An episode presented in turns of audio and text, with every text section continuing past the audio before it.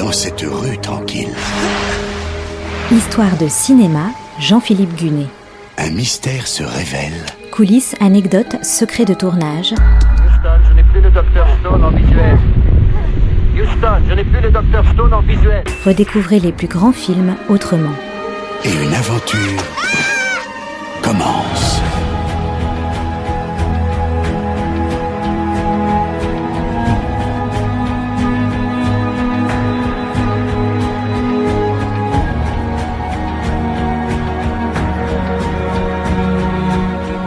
Les films sur le Mossad, ça ne court pas les rues.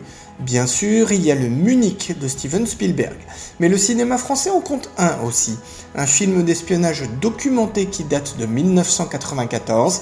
Il a la particularité de ne comporter aucune scène d'action, une absence de spectaculaire qui ne l'empêche en aucun cas d'être palpitant.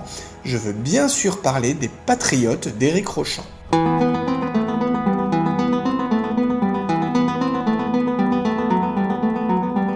Début des années 90, Éric Rochant est une étoile montante du cinéma français.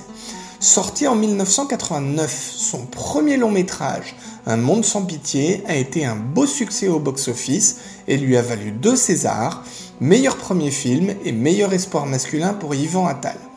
Deux ans plus tard, Éric Rochant signe Aux yeux du monde avant d'enchaîner avec Les Patriotes. Le scénario qu'il écrit s'appuie sur des faits réels on y suit un jeune Français juif qui décide par idéalisme de partir en Israël et cherche à entrer dans le Mossad, le célèbre service secret.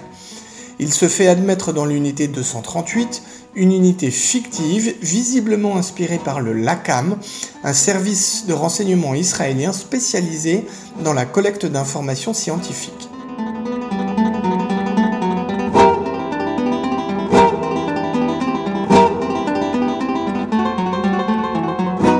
Sein de cette unité 238, l'espion et son équipe reçoivent pour mission de manipuler un ingénieur français impliqué dans la construction d'une centrale nucléaire pour un pays du Moyen-Orient. Cette histoire fait tout de suite penser à un épisode célèbre. En 1981, l'aviation israélienne avait bombardé une centrale nucléaire expérimentale en Irak sur la base d'informations fournies par le Mossad. Le réacteur avait été construit avec la France. Dans la deuxième partie du film, l'espion part à Washington où il doit recueillir les informations classées secret défense divulguées par un agent de la NSA, la toute-puissante agence de renseignement américaine. Là encore, le scénario s'inspire d'une histoire vraie, celle d'un officier du renseignement de l'US Navy arrêté puis condamné pour espionnage au profit d'Israël.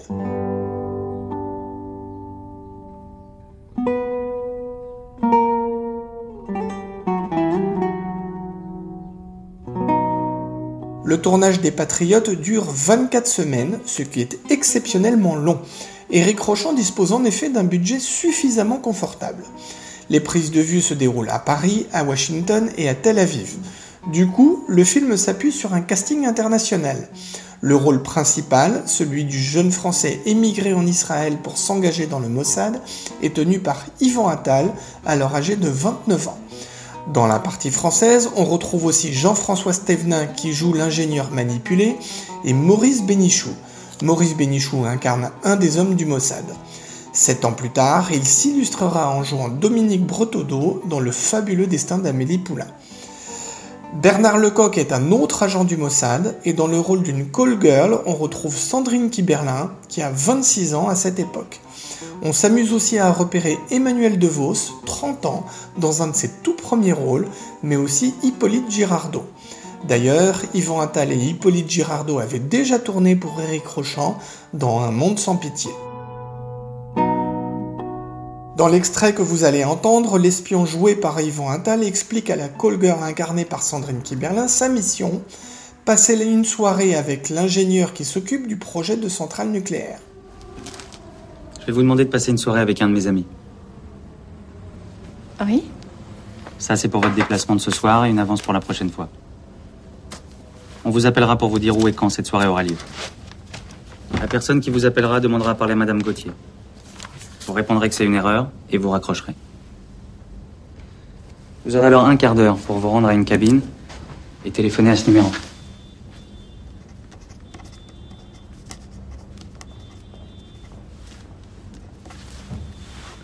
Là, vous direz ce que Georges est là. Pas s'il vous plaît. Si vous rajoutez s'il vous plaît, ça veut dire que vous avez un problème.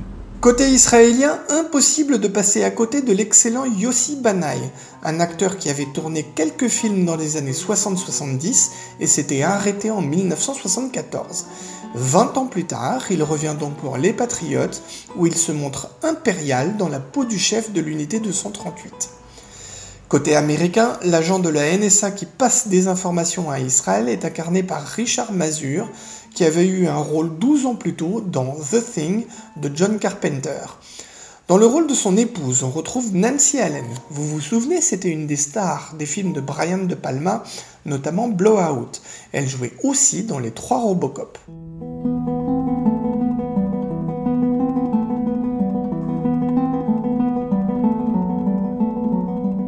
Les Patriotes est présenté aux compétitions au Festival de Cannes 1994.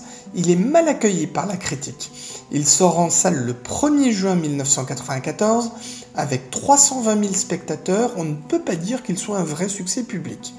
Il sera tout de même diffusé en Corée, en Espagne, en Australie, en Hongrie, au Japon et en Turquie. Il aura aussi une nomination au César 1995, meilleur espoir féminin pour Sandrine Kiberlin. Dommage que le film ait ainsi été boudé. C'est vrai, il ne comporte aucune scène d'action et du coup il n'a rien de spectaculaire. En fait, on peut trouver deux écoles dans le cinéma d'espionnage. Tout d'abord, les films qui misent sur l'action et le suspense, mais sont tout de même capables de réfléchir. Un bon exemple, les Jason Bourne.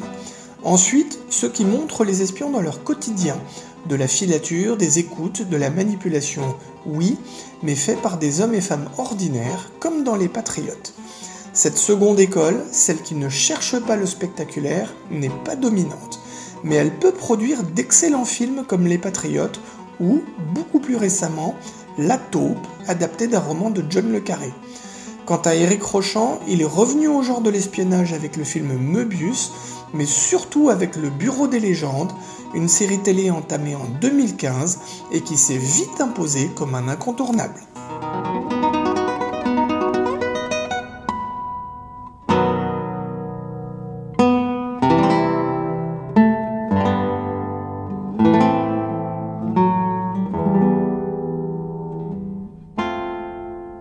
C'était Histoire de cinéma avec Jean-Philippe Gunet, à retrouver chaque semaine et en podcast sur notre site internet artdistrict-radio.com.